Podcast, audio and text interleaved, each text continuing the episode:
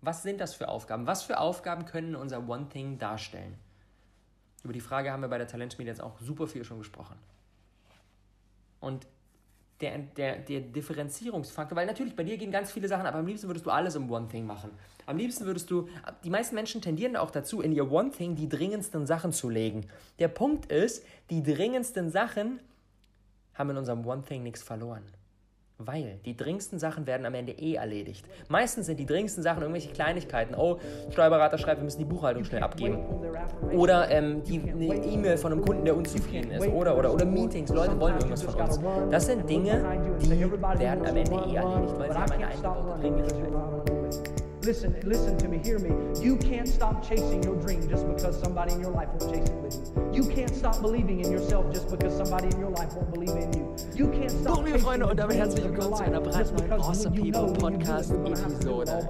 Das Jahr 2019 nähert sich ja hier dem Ende zu. In sieben Meilenstiefeln nähern wir uns dem Ende des Jahres und das haben wir mal als Anlass genommen, um eine Episode der etwas anderen Art zu machen. Und zwar gibt es heute einige Einblicke, die Top-Momente des Awesome People Podcasts des Jahres 2019.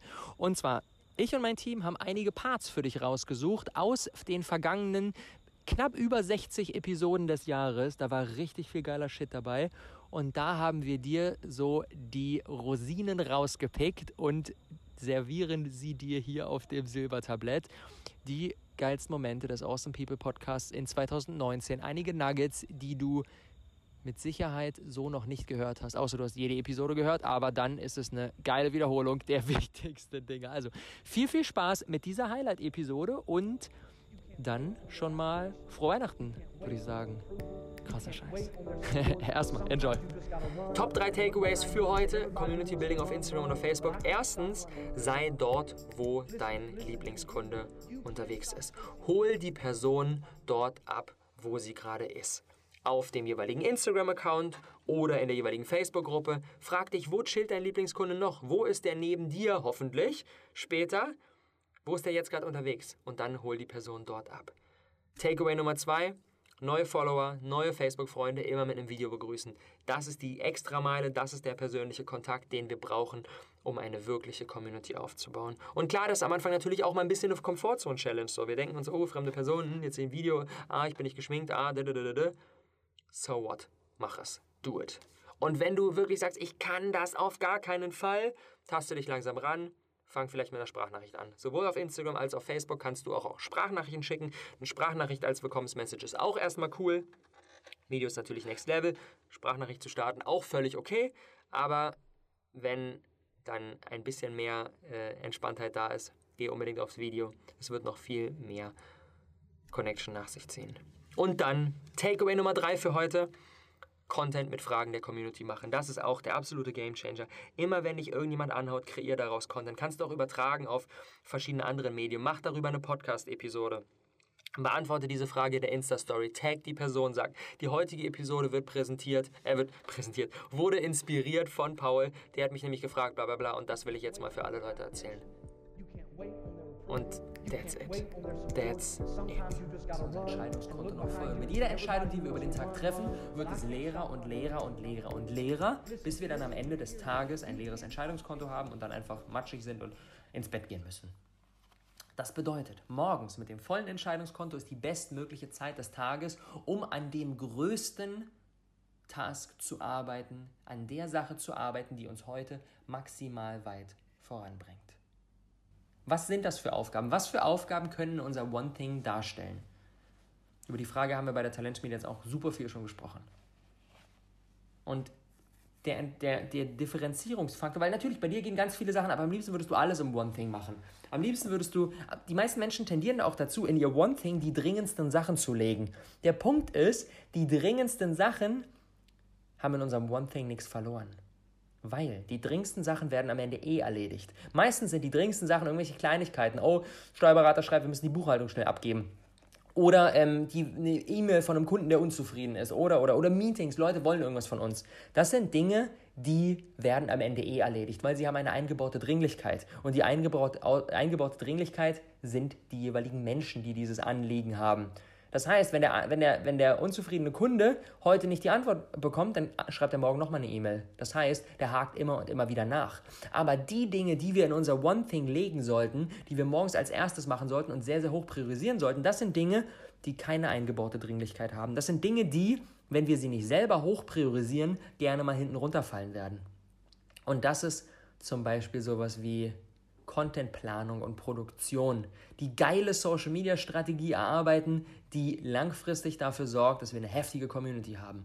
Oder dass endlich mal den, den Online-Kurs, den wir schon so lange angehen wollen, jetzt wirklich auch umzusetzen und dafür die Strategie aufzustellen. Oder die Sales-Page dafür zu schreiben.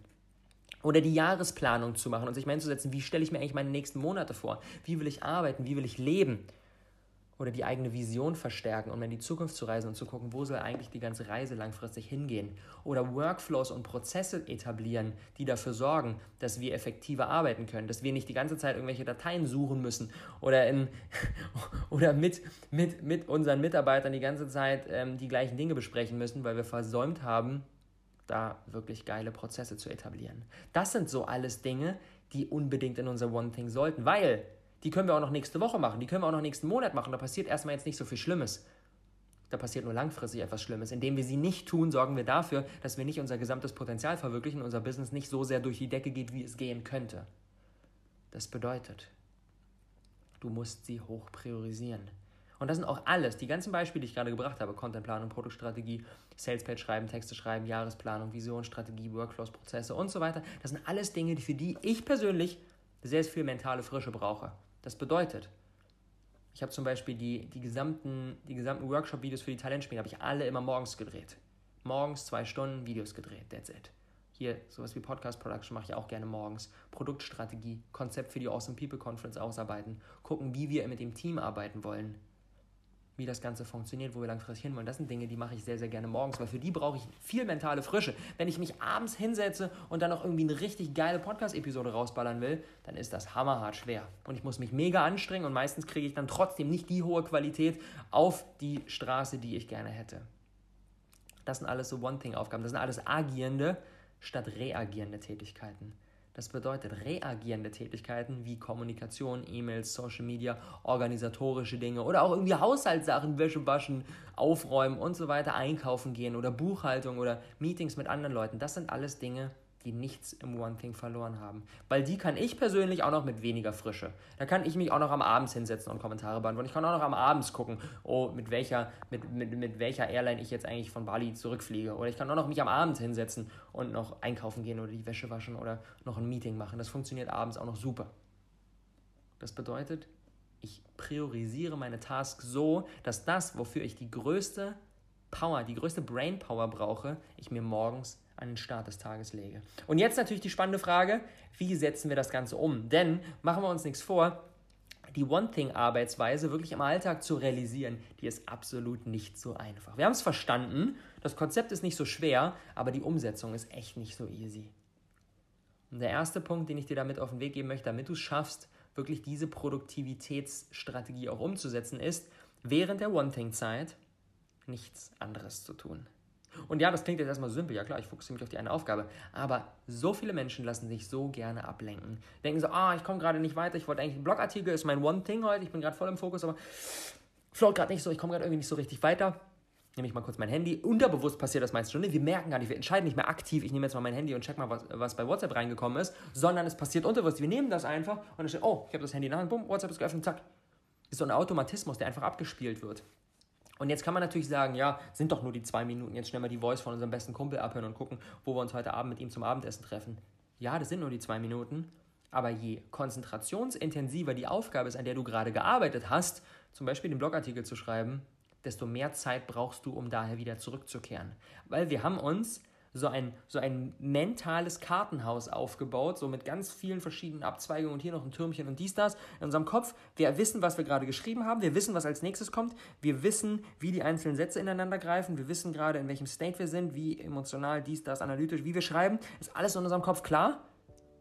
Und wenn wir uns jetzt zwei Minuten unseren WhatsApp-Messages widmen und dann wieder zurückkommen, dann ist das mentale Kartenhaus komplett eingestürzt. Wenn man jetzt Content Recycling hört, dann könnte man meinen, okay, ich nehme jetzt eine Podcast-Episode auf und dann promote ich die überall. Dann äh, mache ich hier, äh, nehme ich eine Insta-Story auf und sage, gibt eine Podcast-Episode, hört euch die doch mal an. Und dann schreibe ich einen Facebook-Post und sage, gibt eine Podcast-Episode, hört euch die doch mal an. Nicht einfach promoten überall, sondern es geht darum, Native Content zu liefern. Und Native Content ist Content, der zu der jeweiligen Plattform passt, wo wir gerade unterwegs sind. Denn wenn ich jetzt meine App, wenn ich jetzt mein iPhone öffne und dann gehe ich, hm, gehe ich meine App-Übersicht und dann entscheide ich mich ja aktiv für eine App. Ich entscheide mich zum Beispiel aktiv dafür, auf Instagram gerade zu sein. Und ich entscheide mich damit auch aktiv gegen Facebook, Podcast, YouTube. Ich entscheide mich gerade aktiv für Instagram. Und wenn du jetzt dahergehst und sagst, du hast einen neuen Podcast und stellst dich in die Insta-Story hin und sagst, ey, es gibt einen neuen Podcast, hör dir doch mal an, dann respektierst du nicht, dass ich mich gerade für Instagram entschieden habe, sondern sagst, geh mal woanders hin. Und ich sage aber, ich will aber nicht, ich habe mich ja gerade für Instagram entschieden. Wenn ich gerade gerne Podcast hören wollen würde, dann wäre ich schon von allein in die Podcast-App gegangen. Listen, listen to me, hear me. You can't stop chasing your dream just because somebody in your life won't chase it with you. You can't stop believing in yourself just because somebody in your life won't believe in you. You can't stop chasing the dreams of your life just because when you know when you do it, you're to have to do it all by Boom, liebe Freunde, und herzlich willkommen zur brandneuen Awesome People Podcast Episode und damit auch der letzten Episode unseres Pro-Monats. Den Juni haben wir auserkoren zum Pro-Monat mit super viel Content für alle Fortgeschrittenen wir haben schon ähm, viele spannende Themen in den letzten Episoden bearbeitet heute steht das Thema Contentplanung und Content Recycling auf dem Programm. Insbesondere wenn unser Business schon einen Ticken weiter ist, wird dieses Thema umso relevanter. Und das Ende des Pro-Monats ist gleichzeitig der Anfang von Business Liftoff. Business Liftoff ist unser, ich habe es in der letzten Episode ja schon ganz kurz angeschnitten, ist unser brandneues Format, unser brandneuer Kurs für alle deren Business jetzt schon angelaufen ist. Und zwar, wir haben in den letzten anderthalb Jahren haben wir knapp 1000 Leute, die wirklich Business-Starter waren, mit der Talentschmiede dabei unterstützt, ihr Business so in, auf den Weg zu bringen. Und jetzt ist es an der Zeit, das Ganze für die Fortgeschrittenen zu tun. Und zwar, wenn dein Business schon angelaufen ist, ist schon eine Community da und deine Positionierung ist irgendwie auch äh, klar, du weißt, was dein Thema ist und da kommt auch schon Kohle rein und jetzt Next Level, jetzt größer machen, krass produktiv werden, Team aufbauen, langfristige Produktstrategie, Umsätze steigern, wirklich unfassbar authentische, unverwechselbare Brand aufbauen, das Thema Finanzen meistern, all diese Dinge tackeln wir in unserem Business Lift of Kurs. Das geht über sechs Monate, 40 handverlesene Teilnehmer, super, super kleine persönliche Runde, ein halbes Jahr lang werden wir steil gehen. Im August geht's los und du hast die Möglichkeit bis zum Sonntag, bis zum 30.06. kannst du dich bewerben kann die Plätze nicht einfach so kaufen, nur auf Bewerbung. Wie gesagt, wir wählen jeden einzeln aus, um dafür zu sorgen, dass es eine unfassbar geile Gruppe wird und alle an einem ähnlichen Level sind und sich maximal auch gegenseitig unterstützen können. Denn neben der Tatsache, dass ich eine Menge Input gebe, wir super hochkarätige Gastexperten dabei haben, Tobi Beck ist dabei, Stefan Mehrath, Baha Yilmaz und noch ein paar weitere, die ebenfalls Input reingeben und als Coach zur Verfügung stehen, gibt es auch einen großen, großen Community- und gegenseitig Unterstützungsblock. Wir haben Masterminds dabei, wir haben Events dabei, eine Facebook-Community dabei und so weiter und so fort. Dementsprechend, die Magie liegt wirklich in dem Netzwerk, in dem Umfeld, in diesem, wir rocken das jetzt ein halbes Jahr gemeinsam. Der Link zur Page mit allen weiteren Infos und dem Bewerbungsformular ist in den Show Notes drin. Und wenn du jetzt schon ein angelaufenes Business hast, kann ich dir wirklich aller, aller, aller, aller wärmstens empfehlen, da mal vorbeizuchecken und das dir mal anzuschauen. Und wenn du unsicher bist, ob es für dich passt, ob du schon die, Heraus die, die Voraussetzungen erfüllst, bewirb dich trotzdem, wir sichten das und dann schauen wir gemeinsam, ob wir da zusammenkommen. Ich freue mich auf jeden Fall drauf. Eieiei. Exciting times, holy shit. Content Recycling, Thema für heute. Lass uns loslegen. Und ich vermute mal, du kennst dieses Szenario und das ist ja auch für mich der Beweggrund, warum ich angefangen habe, mich mit diesem Thema zu beschäftigen. Ich vermute mal, du kennst dieses Szenario. Abends halb neun, beste Zeit für einen Instagram-Post schnell Handy schnappen, okay, ach, jetzt will ich was raushauen. Und dann fällt einem aber irgendwie nicht so das richtige Thema ein, dann ne, fängt man drauf los, dann muss man auch erst noch ein Bild suchen, das noch bearbeiten. Oh, dann ist es, pff, eiert man so ein bisschen rum, dann ist mittlerweile auch schon irgendwie dreiviertel Stunde vergangen. 21.15 schon, ach, jetzt ist eh zu spät. Ach komm, ja, hauen wir morgen wieder einen Post raus.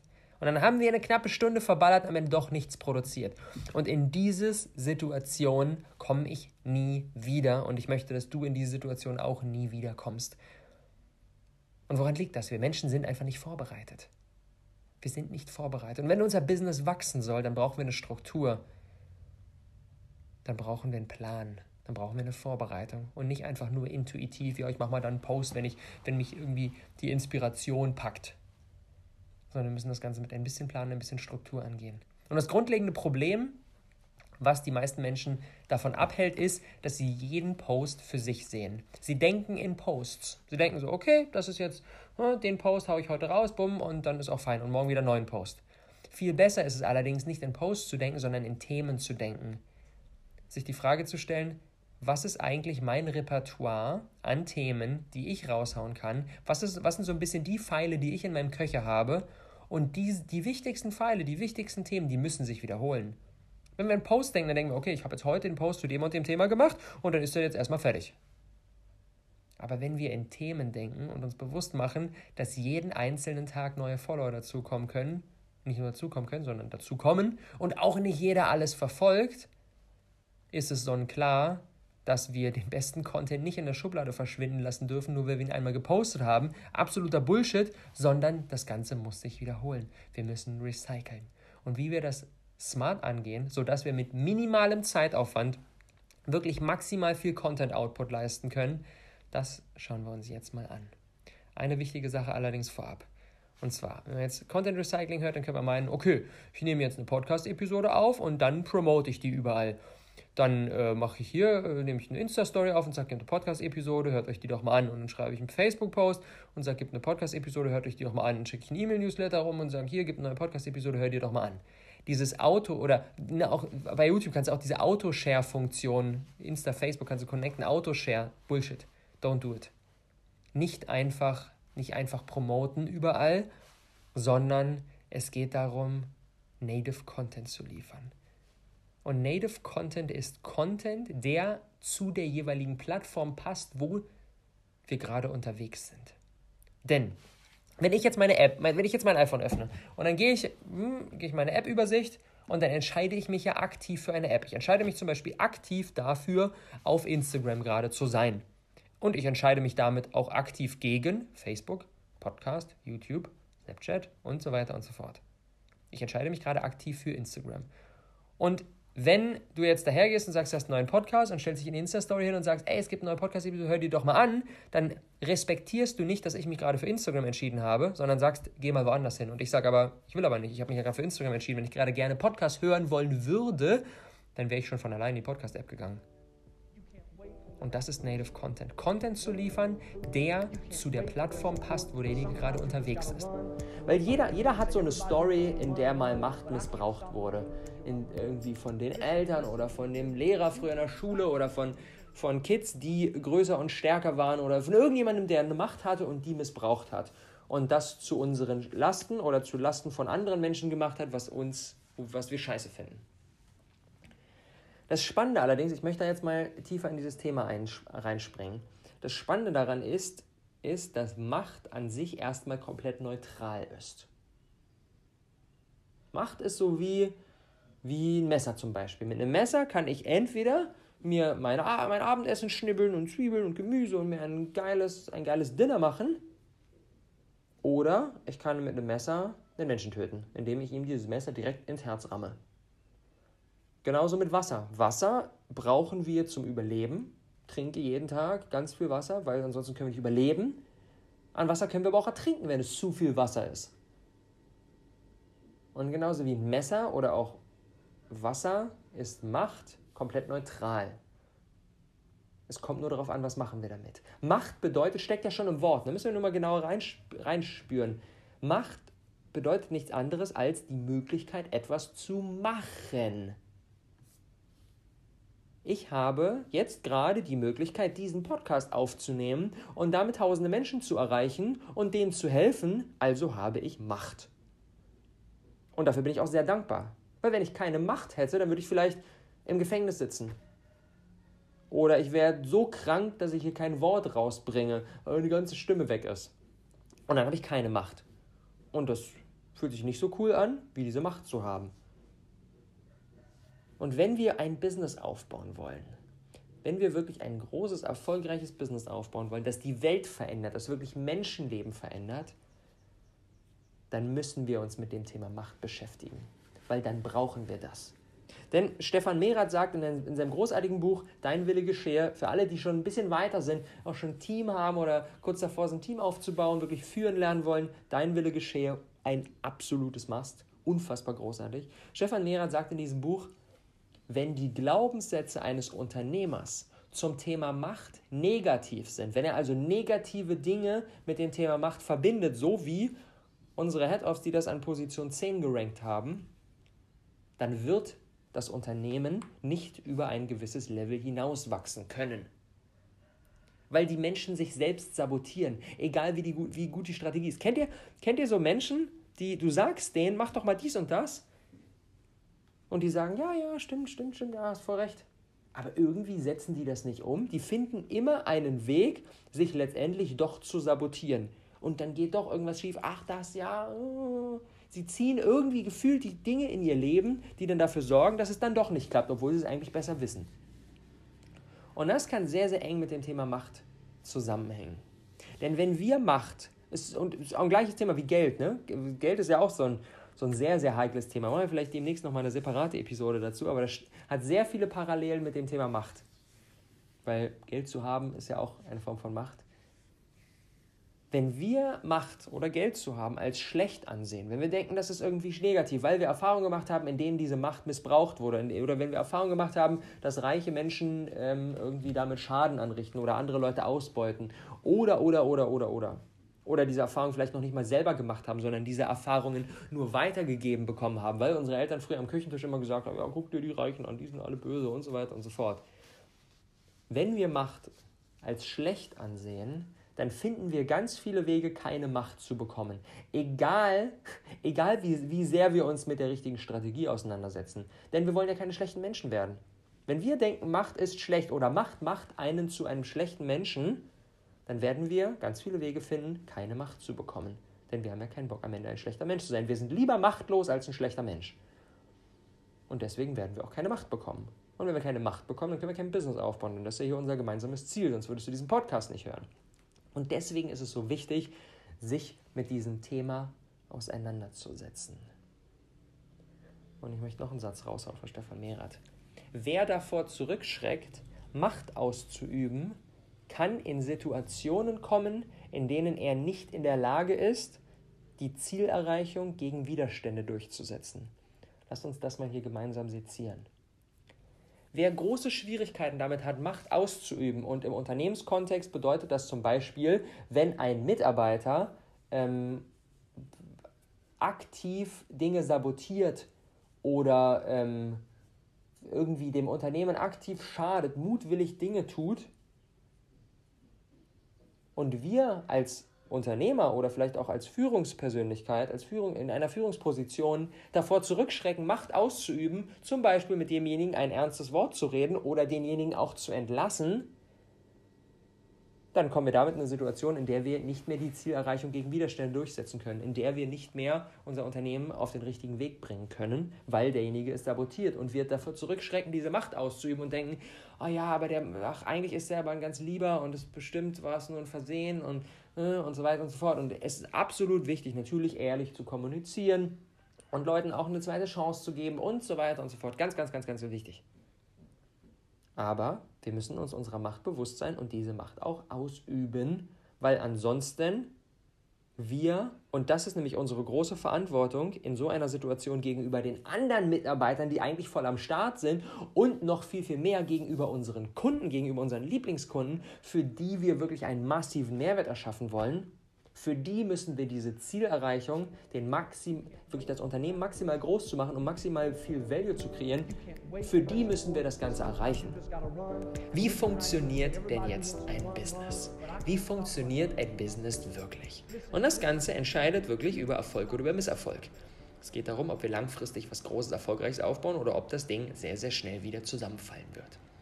Und dazu müssen wir uns als erstes eine Sache bewusst machen, und zwar, Um die Frage zu beantworten, wofür ein Business eigentlich da ist, wie ein Business funktioniert, ist das aller, aller naheliegendste zu schauen, was ist eigentlich der Daseinszweck von einem Business.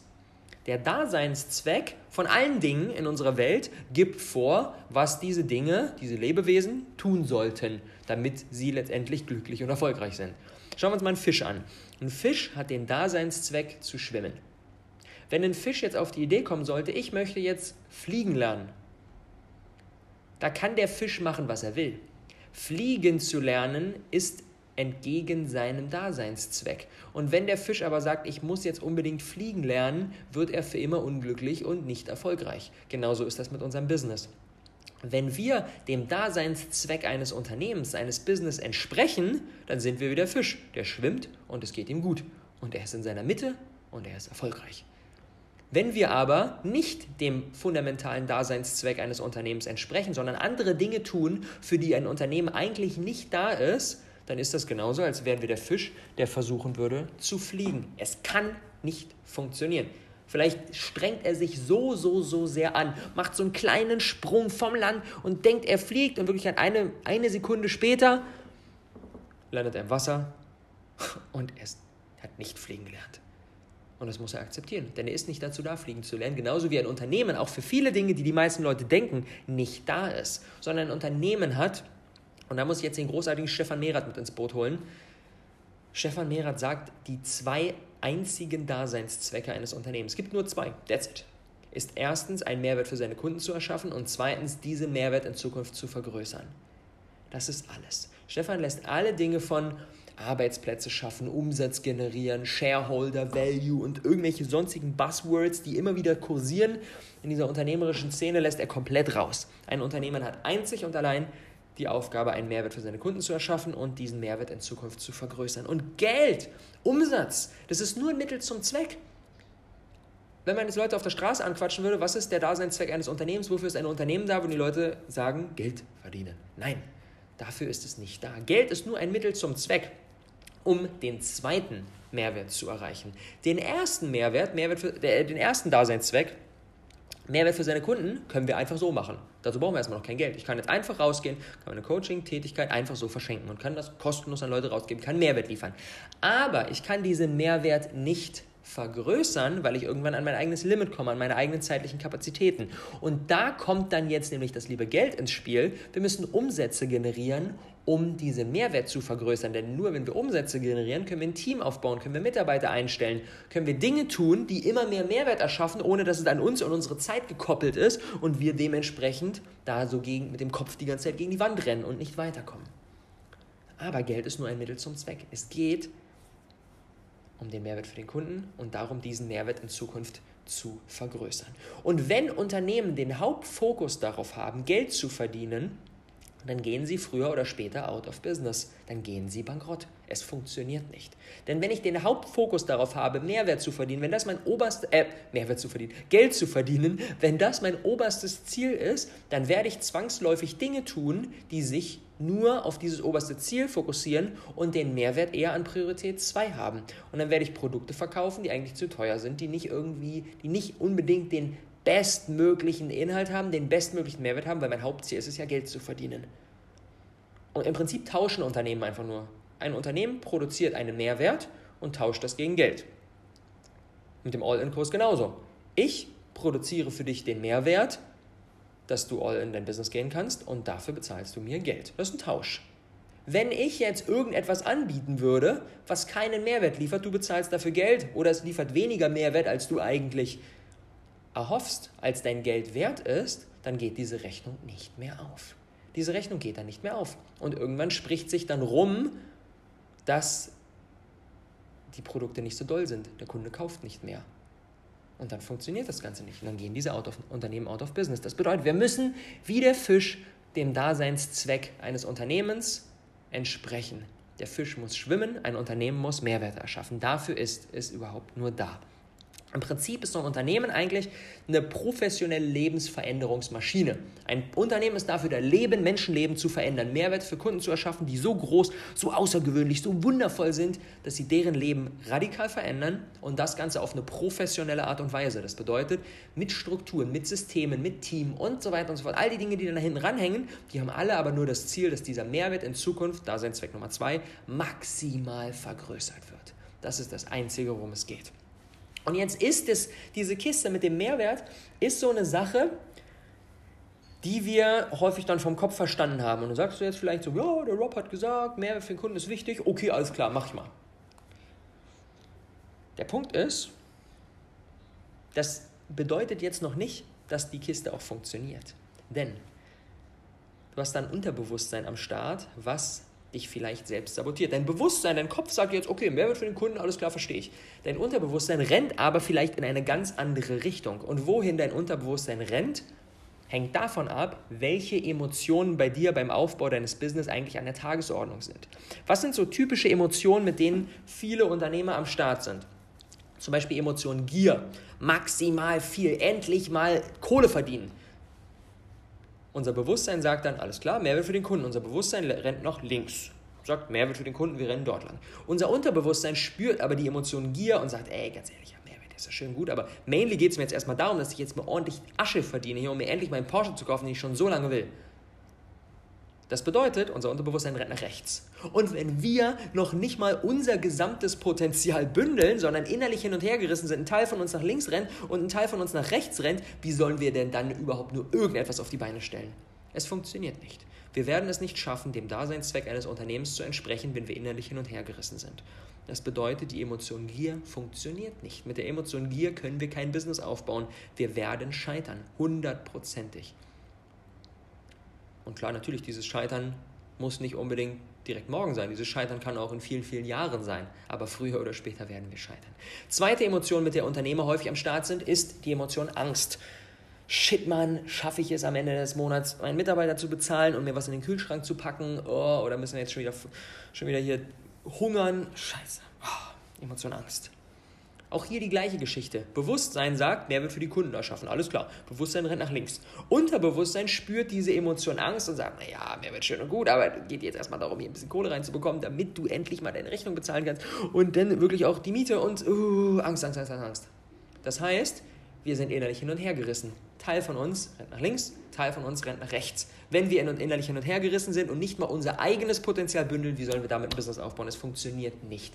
Emotion Gier funktioniert nicht, Emotion Angst funktioniert nicht. Die einzige Emotion, die für einen Unternehmer wirklich funktioniert, die einzig sinnvolle Emotion für einen Unternehmer ist die Emotion Liebe. Liebe ist die einzige Emotion, mit der wir unser Potenzial bündeln können. Auch da wieder ein Beispiel. Stellen wir uns mal einen Menschen vor, den wir lieben. Zum Beispiel unseren Partner oder unsere Eltern oder unser, unsere Kinder oder unsere Geschwister oder den besten Kumpel. Irgendjemanden, den wir wirklich aus tiefstem Herzen lieben. Was sagt unser Bewusstsein? Unser Bewusstsein sagt, ja klar, ich liebe den, ja, ich will, dass es dem gut geht. Ich sorge dafür, dass äh, es dem gut geht. Unser Bewusstsein rennt nach links. Mehrwert, ne? Mehrwert für den Kumpel, Mehrwert für den Partner. Unser Unterbewusstsein spürt diese Emotion Liebe, spürt, oh ja, krass, ich liebe den mega rennt in die gleiche Richtung, sagt, ja, ich liebe denjenigen, ich will, dass es dem gut geht. Emotion Liebe ist die einzige, mit der wir unser Potenzial bündeln, indem wir mit beidem, mit dem Bewusstsein als auch mit dem Unterbewusstsein in eine Richtung rennen. Nur die Emotion Liebe ist in der Lage dazu, ein wirklich nachhaltig sinnvolles, erfolgreiches, nachhaltig erfolgreiches Unternehmen aufzubauen. Das ist das Einzige, was funktioniert. Jeder Schritt, den wir gehen, wird einfacher als der vorhergehende.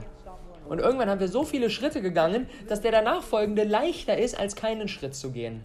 Dass es leichter ist, sich authentisch zu zeigen, als das Ganze nicht zu tun. Dass es sich so wirklich, für mich mittlerweile auch, es fühlt sich so richtig unangenehm an, wenn ich irgendwie mich verstelle oder wenn ich irgendwas nicht teile, was mir eigentlich wichtig ist. Wenn ich nicht ich selber sein kann, dann kommt in mir selbst, dann kommt in mir so dieser Rebell hoch, der keinen Bock mehr hat auf das, auf irgendeine Situation, dann weiß ich sofort, ich muss eine Veränderung machen. Weil ich das auch in den ganzen letzten Jahren immer wieder gepracticed habe. Und diese Authentizität, diese Transparenz ist die unmittelbare Voraussetzung. Und das ist, sagt Ray, für ihn der Sinn seines Lebens, meaningful relationships and meaningful work. wirklich bedeutsame Beziehungen mit Tiefe und wirklich bedeutsame Arbeit, die für ihn echt einen hohen Stellenwert hat und bei der er weiß, die ist sinnvoll. Das sind für ihn die beiden Dinge, die für ihn im Leben wichtig sind. Ich könnte dem Ganzen nicht mehr zustimmen. Und damit das möglich ist, müssen wir eben diese Authentizität leben. Und auch bei Ihnen im Unternehmen, da will ich dann in der nächsten Episode, in Teil 2, tiefer reingehen, auch bei Ihnen im Unternehmen wird diese radically open-mindedness und diese radically transparency nicht nur ermöglicht, sondern sogar auch gefordert. Und er sagt, das ist eine Sache, die ist natürlich schwierig. Die meisten Mitarbeiter, die da reinkommen, für die dauert es 18 Monate im Schnitt, anderthalb Jahre, bis sie das wirklich in ihr Leben integriert haben, bis sie das wirklich leben und nicht nur vom Kopf her verstanden haben. Und das sagt, da sagt Ray, das ist wie bei den meisten bedeutenden Gewohnheiten, bei den meisten bedeutenden Habits. Diese 18 Monate ist so eine magische Grenze. Wenn wir das überwunden haben, dann haben wir wirklich eine echt krass, krass tiefe Routine, eine tiefe Gewohnheit etabliert. Das bedeutet, wenn du jetzt so deine ersten Schritte auf diesem Weg des authentischen Lebens machst und das Gefühl hast, boah, ist noch gar nicht so einfach und es fühlt sich gar nicht so natürlich an, vermutlich bist du noch nicht mit Konsequenz 18 Monate auf diesem Weg. Das heißt, es ist okay, wenn das Zeit braucht. Das heißt, das heißt, es ist völlig okay, wenn das erstmal sich ein bisschen unangenehm, ein bisschen ungewohnt anfühlt. Völlig fein. Es braucht Zeit. Aber diese Radical Open-Mindedness und diese Radical Transparency, das ist die Grundlage für ein wirklich erfolgreiches, erfülltes Leben. Und das finde ich so, so wichtig. Das Erste, was wir uns bewusst machen müssen. Und Punkt Nummer zwei aus Principles von Ray Dalio. Ah, der ist spannend. Ray sagt, die Natur ist so viel smarter als wir Menschen. Immer wenn wir Menschen denken, in der Natur ist irgendetwas falsch, irgendetwas verkehrt, wir Menschen müssten da jetzt für Recht und Ordnung sorgen, ist es sehr, sehr, sehr wahrscheinlich, dass wir auf dem Holzweg sind, dass wir nur nicht verstehen, was eigentlich der tiefere, der tiefere Grund ist dafür, dass etwas passiert. Das heißt, wenn wir denken, irgendetwas ist falsch, ist die Wahrscheinlichkeit sehr, sehr hoch, dass wir es einfach nur nicht verstehen. Er schildert ein Beispiel. Und zwar, er hat eine Safari gemacht, war in Afrika und hat mitbekommen, wie ein Gnu, ein junges Gnu, von einer Meute Hyänen gejagt und schließlich gefressen wurde. Und die Reaktion, die in ihm natürlich erstmal automatisiert, ohne dass er darüber nachgedacht hat, hochkam, ist, oh mein Gott, ist das schlimm. Er dachte, da ist irgendwer, das ist verkehrt, das Gnu kann ja nicht einfach so gefressen werden. Je tiefer er da reingegangen ist, je mehr er darüber nachgedacht hat, ist aber in ihm diese diese Erkenntnis hochgekommen, das ist genau richtig. Das ist genau richtig. Genauso muss es in der Natur sein. Denn in der Natur muss ein Gleichgewicht da sein. Und dieses Fressen und gefressen werden sorgt im Endeffekt dafür, dass alles in wundervollem Gleichgewicht ist. Denn die Natur optimiert, und das ist ein weiterer unfassbar wichtiger Punkt, den wir uns bewusst machen müssen, die, die Natur optimiert nicht für den Einzelnen, sondern immer nur für das große Ganze. Auch wenn das Gnu gerade da schlecht bei wegkommt, nimmt die Natur das in Kauf, weil die Natur für das große Ganze, für das große ganze Gleichgewicht optimiert. Denn die Hirn fressen das Gnu und da, ich bin jetzt nicht der Mega-Botaniker, aber dadurch wird wahrscheinlich dafür gesorgt, weil wenn es zu viele Gnus geben würde, dann würden die Gnus die ganzen Weiden platt trampeln und dann könnte es keine Käfer mehr geben. Keine Ahnung. Das ist jetzt ein an den Haaren herbeigezogenes Beispiel. Aber durch die ganzen Tiere, die sich alle gegenseitig fressen, sorgt die Natur dafür, dass es im Endeffekt ein Gleichgewicht gibt und alles in wunderbar bester Ordnung ist. Und das ist so wichtig. Die Natur optimiert immer für das große Ganze und nicht für den Einzelfall.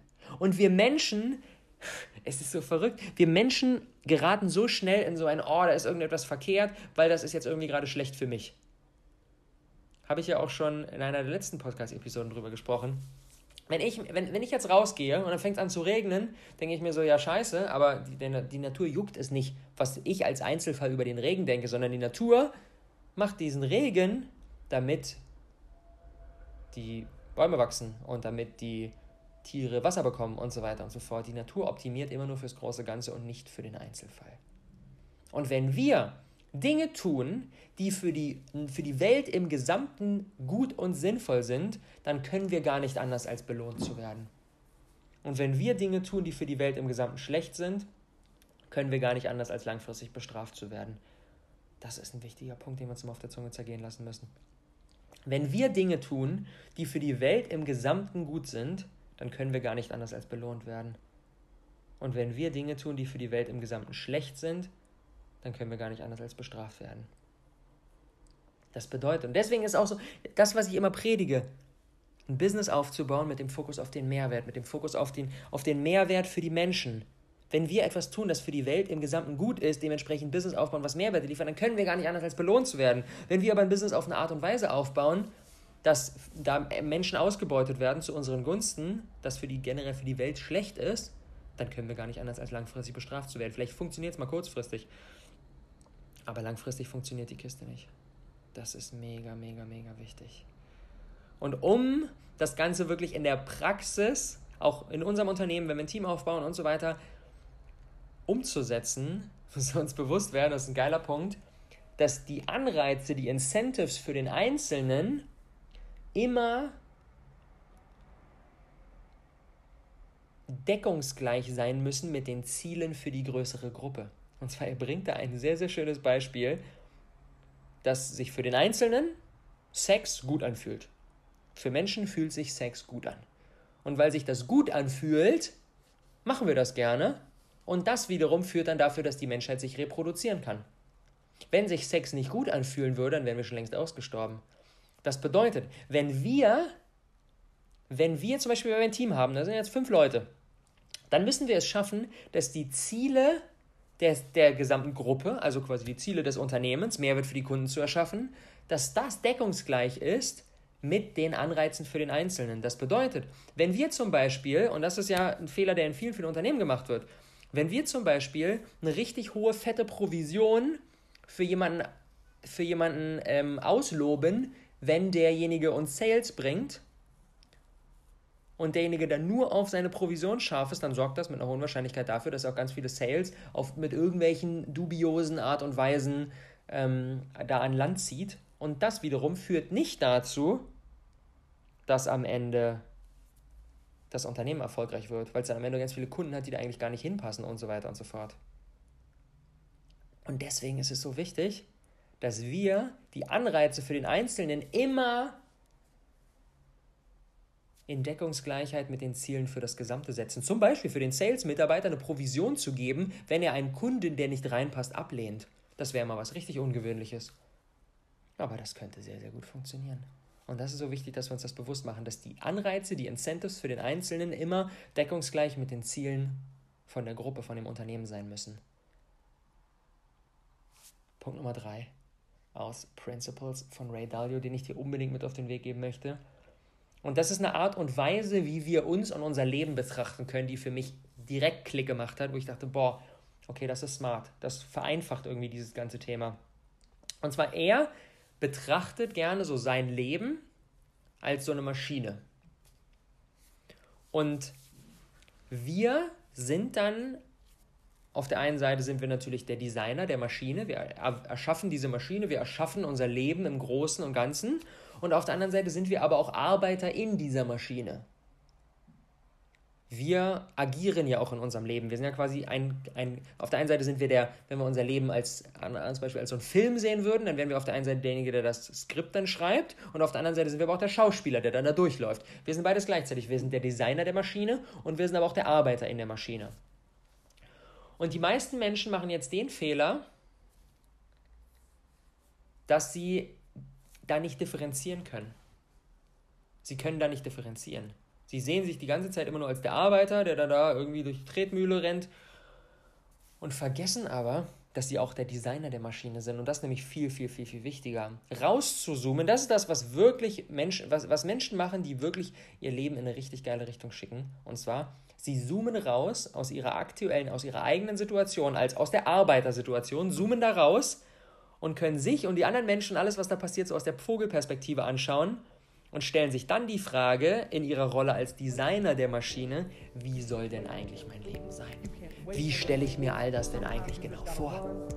Ein wirklich großartiges Produkt wird immer und immer und immer weiter gefeintuned. Und damit das Ganze möglich ist, und das fand ich extrem spannend, das will ich unbedingt für mich übernehmen, macht Ryan Holiday folgendes und er nennt das eine Drawdown Period. Was bedeutet das? Bevor er ein großes Projekt startet, beispielsweise ein Buch schreibt, hat, nimmt er sich so eine Drawdown Period und das ist eine Phase von ein paar Tagen, teilweise sogar auch ein paar Wochen. Das ist die Vorbereitung. Und in dieser Phase konsumiert er keinen externen Input, nimmt sich nicht super viele To-Dos vor, sondern macht sehr, sehr entspannt. Geht in einen ruhigen State, geht viel spazieren, viel Entspannung und bereitet sich so mental darauf vor, dass jetzt als nächstes so eine Phase kommt, wo er wirklich ein Meisterwerk erschafft. Und das finde ich so geil, weil dadurch wird auch nochmal dieser Kreationsprozess ganz anders zelebriert, als, ja, okay, alles klar, jetzt mach ich das, bumm, ich fertig. Sich selbst, in sich selbst so dieses, dieses Bild zu verankern von, ich werde jetzt hier ein Meisterwerk kreieren und damit ich jetzt hier ein Meisterwerk kreieren kann, brauche ich natürlich auch eine Vorbereitungsphase, um in mir die nötigen Ressourcen zu sammeln, um dann dieses Meisterwerk eben erschaffen zu können. Finde ich so, so, so spannend.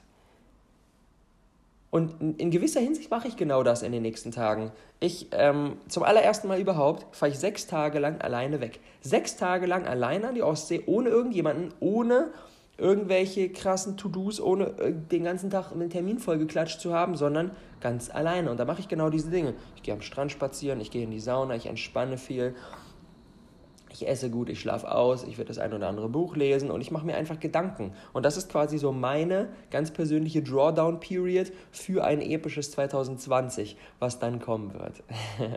und er sagt ebenfalls im Buch, wenn wir denken, dass wir mit einem Produkt fertig sind, dann geht es eigentlich erst so richtig los. Denn er, viele Beispiele kommen ähm, aus, der, aus der Welt der Bücher, ähm, äh, sind mainly an Autoren gerichtet, aber lassen sich auch auf alles andere übertragen. Und zwar er zitierte Ernest Hemingway, einer der großartigsten Autoren überhaupt. Und er sagt, The first draft of anything is shit. Der erste Entwurf von so gut wie allem, was du kreieren kannst, ist erstmal scheiße. Und wir denken so, geil, oh, jetzt haben wir hier was Cooles gemacht, zack, fertig. Aber dann geht es eigentlich erst gerade los. Und deswegen ist es so wertvoll, das an jemand anderen zu geben, der dann da drüber schaut und der da ebenfalls seinen Senf dazu gibt. Autoren haben, haben dann einen Editor. Und der Editor, der schaut da drüber und baut rum und wirft Dinge rein und kürzt Sachen raus mit dem Ziel, dieses Buch so großartig zu gestalten, wie es eben nur werden kann. Weil so eine externe Person, die nicht, die nicht voreingenommen ist gegenüber unserer Kreation, darüber schauen zu lassen, ist deswegen so wertvoll, weil für uns ist das natürlich unser Baby. Wir haben da jetzt, oh geil, wir haben das kreiert und so weiter. Und am liebsten wollen wir es genauso stehen haben. Wir wollen eigentlich nichts mehr verändern. Wir denken, ey, das ist jetzt fertig so. Weil wir emotional invested sind in unsere Kreation und weil es auch das Gefühl, dann nochmal Dinge zu verändern, sich mega scheiße anfühlt, weil wir so viel reingegeben haben. Und deswegen ist es so wertvoll, sich eine externe Person zu holen, die da mal mit einem frischen Auge drüber schaut. Und dadurch kommt das Produkt letztendlich qualitätsmäßig dorthin, wo es hin muss und wo es auch hingehört. Niemals versuchen, jeden zu begeistern. Wenn wir versuchen, jeden zu begeistern und jedem helfen zu wollen, dann werden wir niemals für uns selber anerkennen können, dass wir ein Experte sind. Weil wir sind nicht für jeden Menschen auf der Welt ein Experte. Das geht überhaupt gar nicht. Niemand ist für jeden Menschen auf der Welt ein Experte, sondern wir sind immer nur ein Experte für eine bestimmte Gruppe an Menschen und auf die sollten wir uns dann fokussieren. Zum Beispiel, ich spreche super häufig mit Menschen, die auch in die Coaching-Richtung gehen wollen, die echt noch sehr, sehr jung sind. Da ist dann jemand 19 und sagt, ja, gerade Abi gemacht und beschäftige mich jetzt schon seit drei Jahren mit Persönlichkeitsentwicklung und will jetzt nach Abi eine Coaching-Ausbildung machen. Kann ich denn damit jetzt schon rausgehen? Weil, was soll ich denn jetzt hier irgendwie dem Manager mit Mitte 40 oder der äh, Mama mit zwei Kindern Ende 30 erzählen? Kann ich ja gar nicht. Kann denen ja gar nicht helfen. Der Punkt ist, musst du auch gar nicht. Fokussiere dich auf eine bestimmte Zielgruppe und beispielsweise auf Schüler und sag, ich helfe Schülern in der schwierigen Zeit des Abis, bei sich zu bleiben, ihre Potenziale zu erkennen, selbstbewusster zu werden und so weiter. Großartig. Großartig. Wird abgehen. Garantiert. Die Frage, die ich mir da stelle, ist immer, bei welcher Zielgruppe kann ich meinen vermeintlichen Nachteil in einen Vorteil ummünzen? Bei welcher Zielgruppe kann ich meinen vermeintlichen Nachteil in einen Vorteil ummünzen? Und der Nachteil, dass du zu jung bist, kannst du in einen Vorteil ummünzen, wenn du dich auf Menschen fokussierst, die auch gerade noch zur Schule gehen. Weil der Coach mit Mitte 40, der kann den Schülern nicht so gut helfen wie der Coach mit 19, weil er weniger nah dran ist, weil weniger Identifikationspotenzial besteht, weil er die, weil er die Situation, die Challenges nicht mehr so gut kennt. Dementsprechend Bei welcher Zielgruppe wird aus deinem vermeintlichen Nachteil ein Vorteil? Und wo wir jetzt über all das gesprochen haben, gibt es nur noch eine Message zum Abschluss. Raus mit dir. Ich wette mit dir, dass bei dir mehr Expertise da ist, als du es dir aktuell anerkennen möchtest.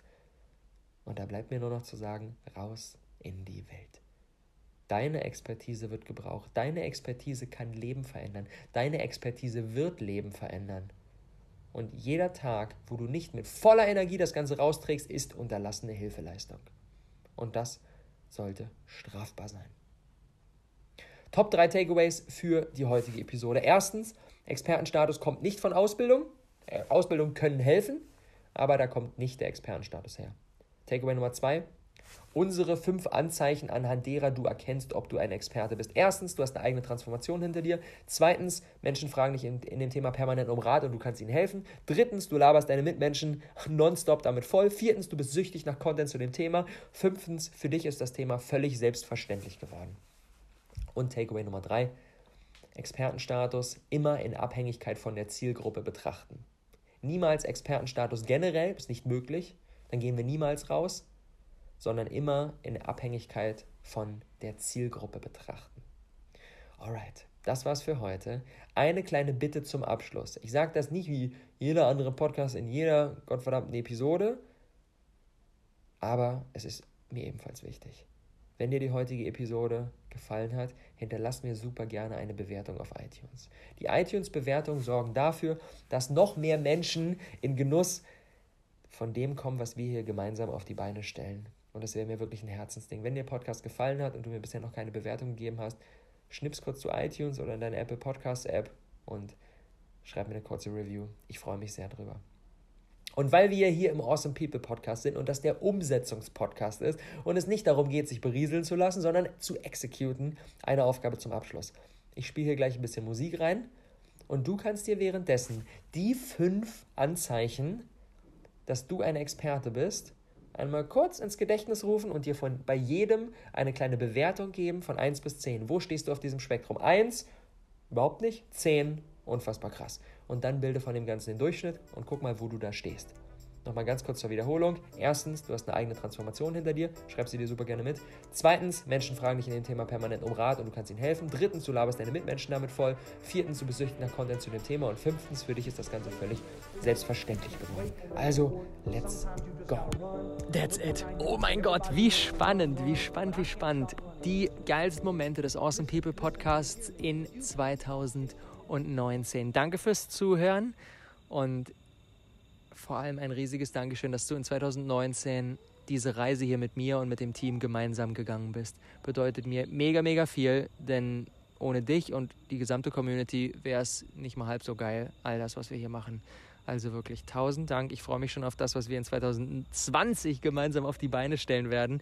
Jetzt aber erstmal frohe Weihnachten und ein paar wundervolle Tage mit deiner Family, mit deinen Liebsten, mit den Menschen, die dir am Herzen liegen. Und trotzdem sind wir hier im Awesome People Podcast und das ist der Umsetzungspodcast. Deswegen gibt es auch heute in der Highlight-Episode eine Aufgabe und die ist ganz einfach. Ich spiele gleich hier ein bisschen Musik ein, ein, zwei Minuten und möchte dich bitten, währenddessen selber mal zu schauen, was hast du dieses Jahr von den Dingen, die ich und mein Team nach draußen geben, gelernt? Was ist ein Learning, eine Sache, die du mitnimmst von unserer Arbeit? Und dann bitte ich dich, das mit uns zu teilen. Entweder in Form von einer Instagram-Nachricht, in Form von einer Facebook-Nachricht, gerne auch per E-Mail, wenn dir das lieber ist, oder, oder, oder. Wir freuen uns unfassbar auf dein Feedback, von dir zu hören, was war für dich besonders wertvoll. Auf diese Art und Weise kannst du natürlich auch direkt mitkreieren, was kommt nächstes Jahr, denn die Dinge, die für dieses Jahr besonders wertvoll waren, die bringen wir natürlich nächstes Jahr auch wieder ähm, und verstärken diese. In diesem Sinne, während hier schon der Roller an mir vorbeifährt, Grüße aus Bali übrigens, sage ich Tschüss, viel Spaß beim Umsetzen der heutigen Aufgabe. wir freuen uns von dir zu hören und äh, frohe Weihnachten. Bis dann, ciao.